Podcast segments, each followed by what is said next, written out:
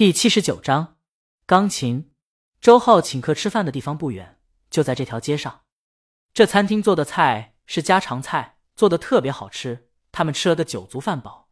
坐在江阳旁边的唐波最后有点醉了，他拉着江阳的手：“兄弟，啥也不说了，都在酒里。”他拿着自个儿的空酒杯仰脖一道：“这酒有点淡。”他咂摸一下，继续说：“兄弟，你的帮助，哥哥铭记在心。以后有事儿你说话。”咱们衔远山，吞长江，浩浩汤汤，横扫天涯。他豪爽的举起空酒杯，又一个仰脖。这酒真是淡。江阳觉得涛哥是个演戏的好材料。这无实物表演，这台词错儿的都念得那么有气势。江阳没怎么喝酒。等局快散的时候，他给老朱打了电话，让老朱来接唐波。待老朱到了以后，江阳把唐波交给他，一回头。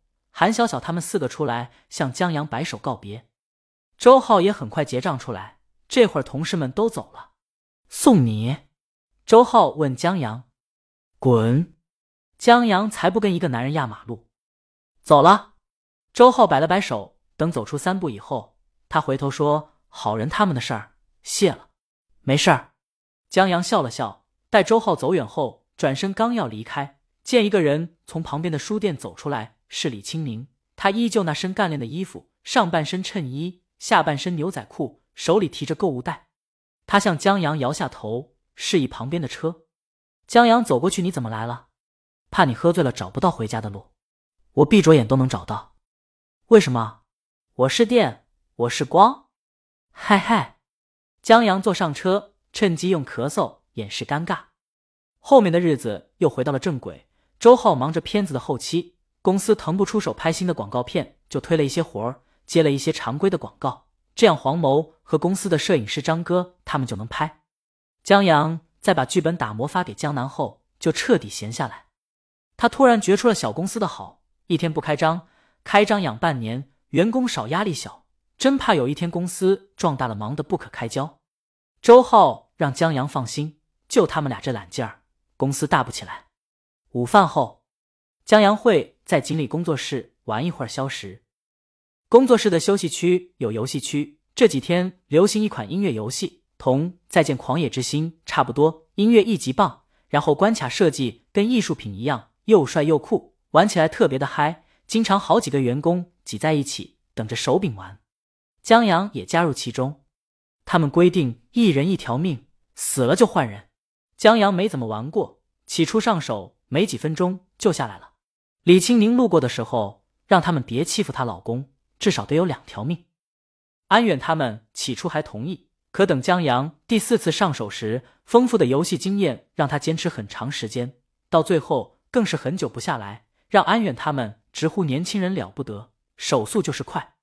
就在江阳玩的高兴时，抬头见陈杰引了一行外国人走进来。江阳好奇的问安远：“远哥，这是什么客户？”安远也纳闷呢。他们隔着玻璃墙见陈姐、李清明同这些外国人在做会议室交流，时不时的交换资料。后面公司的法务都进去了，然后又谈论了一段时间。安远，这是在谈代言吧？大魔王平时的代言少不了，只不过大魔王都是有挑选的，而且懒，太麻烦的代言都不选。又过了一会儿，在过完合同以后，双方在两份合同上签了字。外国人满意的站起来。握手后告辞，李清宁送他们出来，路上还用英语交流，江阳一句也没听懂。安远虽然会一口不纯正的英语，可他也听不太懂。待陈姐回来时，安远问他：“陈姐，这什么合作？一家知名国外钢琴品牌的全球代言，真的假的？这钢琴品牌没有人不知道的，但凡玩音乐的都弹过他们家钢琴。不过这家品牌通常都挑选钢琴大师合作。”怎么找咱老板当代言人了？陈姐抬眉，老板很差吗？李清明三岁学琴，六岁登台，十岁拿过国际钢琴比赛和青年大赛奖牌的。虽然是在他妈逼迫下练琴拿的，何况有李清明他妈的关系在。他妈是国家一级钢琴演奏家，培养出来的专业钢琴人才遍天下，许多学生在国内国际的大赛中获奖。有这些关系在，要找代言人的话，非李清明莫属。还有一种原因就是，现在国产钢琴性价比高，占据了中下端市场又极为擅长营销，现在欧美都有不小的市场。这位钢琴品牌中的老贵族不得不放下身段了。安远竖起大拇指：“陈姐，你真行，这么大的合作愣是没透过一丝缝儿。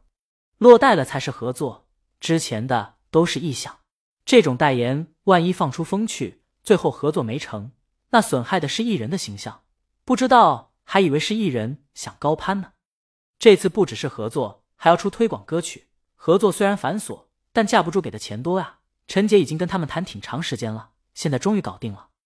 江阳操控的游戏人物终于闪避不及死了，他站起身伸了个懒腰，该回公司了。他去李清明办公室打招呼，推门进去时，李清明并没有察觉，在看着电脑出神。江阳说了一句话，见他没反应，就探头到旁边看帅哥呢。李清明把他的头拨走，整天看你都看腻了。他在看钢琴，图片上是一架老钢琴，木黄色的，不算古董钢琴。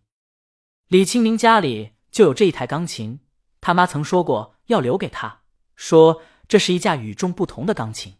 不同于李清明小时候对钢琴抗拒，又慑于母亲的权威而不得不学。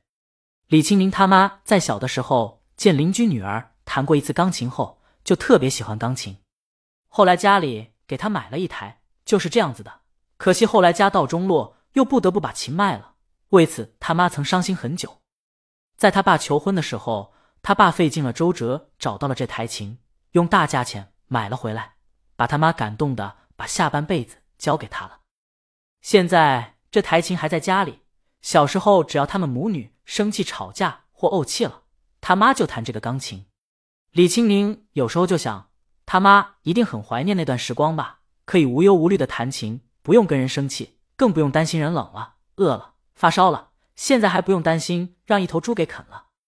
在接到这个钢琴品牌的代言后，他一下子就想起了家里这架钢琴。江阳说：“这正常，他妈也怀念没有他的时候。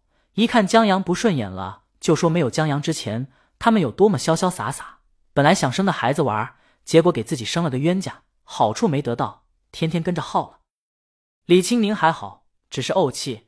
江阳小时候惹他妈生气了。”都是巴掌招呼，他也是个倔脾气。他妈说他小时候挨打从不受着，而是一边挨打一边立下誓言：“你信不信？等我长大了，娶个一样厉害的老婆，收拾你！”去你的！李清明给江阳后脑勺一下。江阳笑了笑，可惜他妈永远见不到了，眼眶忽然有些红。本章完。